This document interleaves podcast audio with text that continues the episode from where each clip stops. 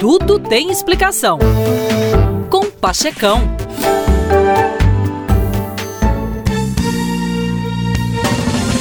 Preso no trânsito diariamente por duas ou três horas, me ponho a pensar.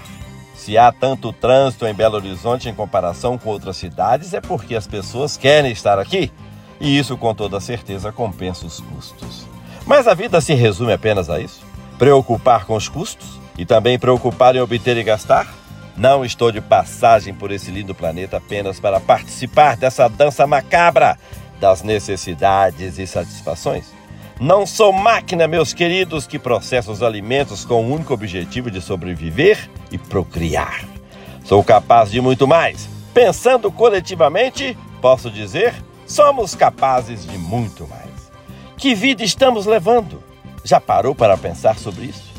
É, meus queridos, devemos sempre examinar qual vida desejamos viver. Como bem disse Sócrates, a vida não examinada não vale a pena ser vivida. É preciso saber viver, como dizia o poeta. E quem não sabe deve aprender. Afinal, aprender para qualquer um de nós é um compromisso por toda a vida. E o mundo onde habitamos é o local de aprendizado. E uma grande parte desse aprendizado deve ser exatamente usado para fazer essa escolha. Que tipo de vida quero ter? É claro que o aprendizado também deve ser direcionado à exploração de recursos no planeta para a satisfação de desejos e necessidades.